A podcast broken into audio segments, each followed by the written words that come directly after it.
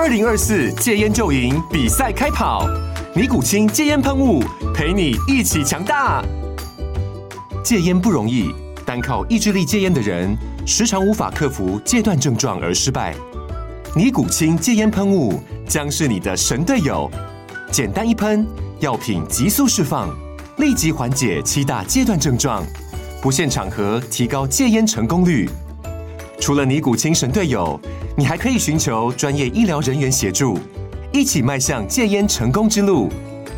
尼古清戒烟喷雾，用科学方法戒烟，请咨询全台各大药局及戒烟门诊。本广告由尼古清戒烟喷雾、胃部药书字第零二七八三五号提供。嘉安家护股份有限公司，台北市中山区民生东路三段二号十楼，北市卫药广字第一一三零三零一九零号。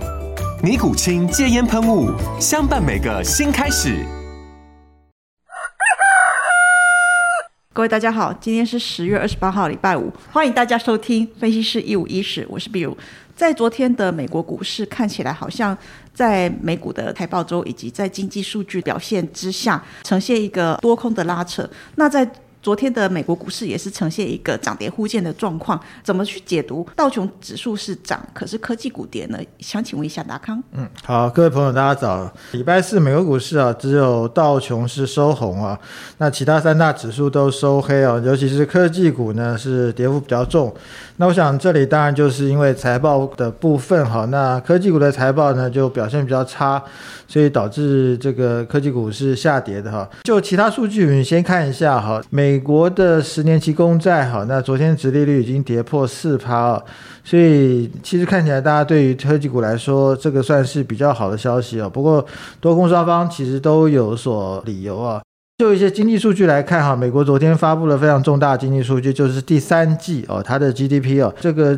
季增年率呢达到二点六趴哦，这个是二零二一年以来啊第四季以来呢的新高啊，算是表现不错哦，而且优于预期，所以整个来看，在美国经济数据的上来说，看还是不错的。不过在就业市场部分哈，这也算是一个好消息。就美国初领失业救济金人数呢是二十一点七万人，低于市场预期啊，所以看起来就业市场还是不错。那不过刚才之前也提过，好消息就是坏消息啊，这个可能对于美美国联准会的动作方面哈，可能还是有一些影响，所以大家还是要谨慎观察。那就刚才提到的这个财报问题哈，我们来看一下，主要是在 Meta，也就是 Facebook 哈，那这公布了它的这个财报非常惨淡哦。那所以几家这个重大的投资银行呢，就把它的目标价给下调，评级也下调，主要认为是 Meta 它的这个支出增加了哈，结果 Meta 股价就是暴跌哈，那大概跌了差不多二十五趴。另外一个重大的这个财报部分是在金融股啊，那瑞士信贷啊，那这个在市场上传言蛮多的哈，昨天股价是暴跌了二十趴啊，那终于它公布了财报，那第三季的。亏损呢是达到四十亿这个呃瑞士法郎哦，那这个是远大于分析师预期的，所以股价也是暴跌哦。那不过刚才提过，就是在道琼工业指数是上涨的哈，那主要是在也是在财报部分，好像这个开拓重工啊，这个主要生产这个大型的这个工具机具的哈，那涨了是七点七趴啊，是算涨得蛮多的。另外在波音啊，波音呢，呃，在一很多坏消息的这个围绕之下呢，其实也是突出重围哈，那涨了大概四点四六趴啊，那麦当劳也涨了三点三一趴，所以显然看起来目前啊市场的资金是往一些传统的绩优股来移动哈，那科技股部分还是一些有问题啊，那所以整个看起来的话，我想美国股市呢这边在财报还要持续公布的情况下呢，我想大家还是比较谨慎观察会比较好一点。好，谢谢达康。那其实，在最近的财报数据看起来有多有空，不过最主要的市场上还是在反映在第三季的这个 GDP 看起来虽然说优于预期，以及在十月二十二号当中，在美国处理失业金的这个人数状况是低于市场的预期，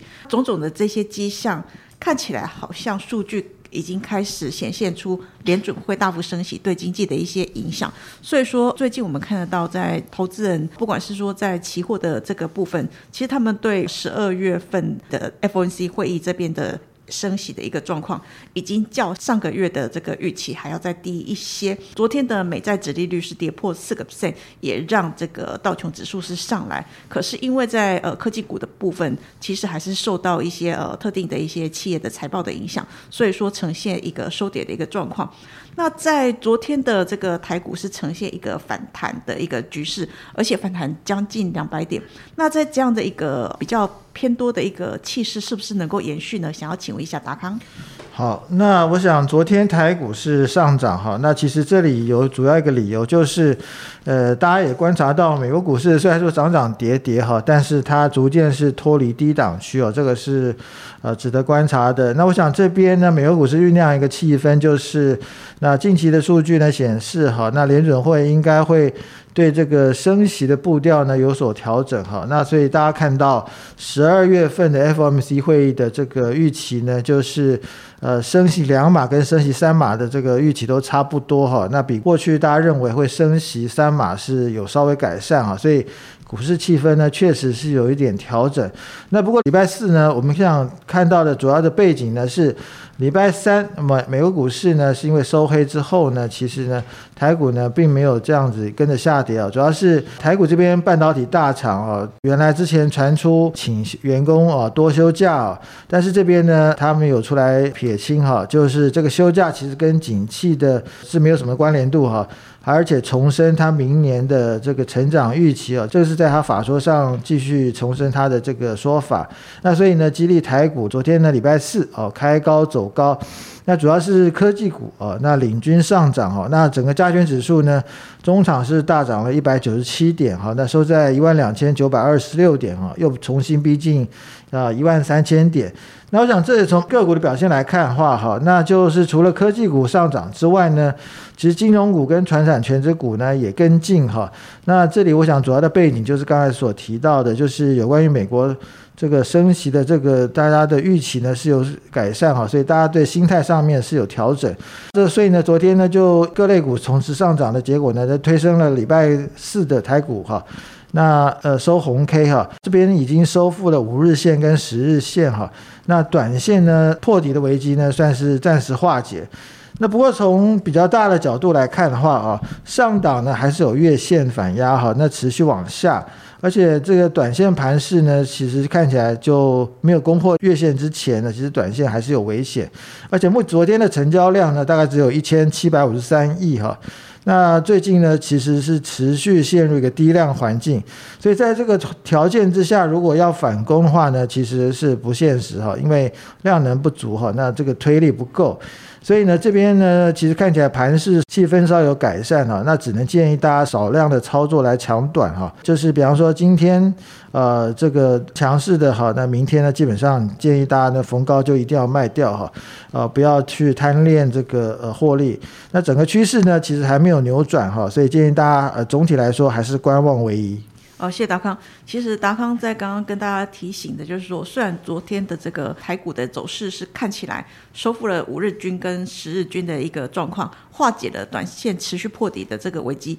同时我们看到最近的成交量只有。不到一千八百亿的这个量，其实没有量就没有价，所以说低量环境之下，如果说要期待能够继续的快速回升，而且克服呃不管是短期、中期甚至长期的均线，其实这是比较属于不现实的。那在操作上面，我们会建议。少量可以做一个强短的动作，毕竟它已经跌升了。可是整个趋势扭转的状况并没有出现，所以在操作上面不要太贪恋，说这个价格可能价差应该要再大一点或怎么样。见好就收，这个地方应该是最近的投资铁律。那另外在昨天的这个三大法人，其实也跟随着台股的反弹，呈现一个买超的动作。那我们看到在三大法人都是呈现同步买超的。那在买超的一个。这些标的里面，不晓得有什么样的一个轨迹可以推算出他们的对盘以及对产业的一些看法呢？想请问一下大康。好，那昨天三大法人啊就同步买进哈，这是非常少见的。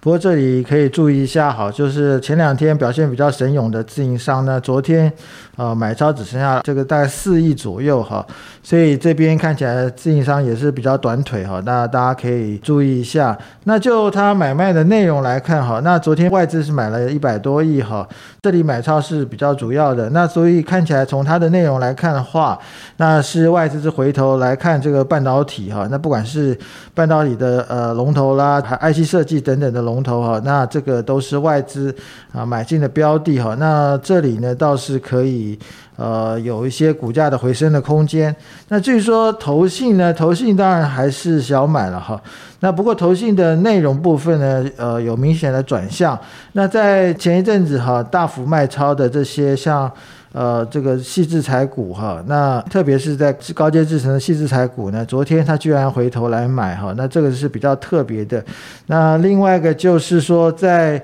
它卖超部分哈，那有很多的这些像这个通讯部分哈，还有一些呃这个电信股哈，那所以看起来呃这个。投信呢也觉得这个市场的气氛有点转变哈，把这个比较保守的电信股呢抛掉哈，那可能有转趋比较积极的状况，所以我想这也是比较值得注意的。哦，谢谢达康。那其实刚刚达康讲的一个很重要的就是说，在这段时间，其实股价如果跌升的话，那投信或者是外资他们还是会回心转意去做一个低阶的动作。以最近来看的话，看起来换股的现象是相当的明显，通讯或者是在电信。厂商这个比较属于防御性的个股，其实都有做一些调节的动作。另外，在投信买超的一个状况，其实呃先前大举卖超的这个细制材股，跌升了之后，其实他们又开始接回高阶的这个细制材。以这样的一个情势来看的话，对于盘势也是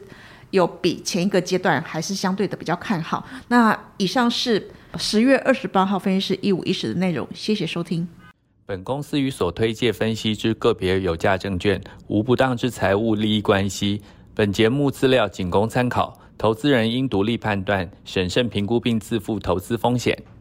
风投 Good 有三种会员方案：研报会员注册后可以观看所有研究报告；白金会员多了每周选股七加七完整版的个股推荐。新黑卡会员方案多了分析师面对面讲座，内容有每月三场的台股策略解析，和每季一场的权威专家座谈。详细方案介绍，请大家加入永丰投顾赖官方账号后，从下方图文选单了解更多。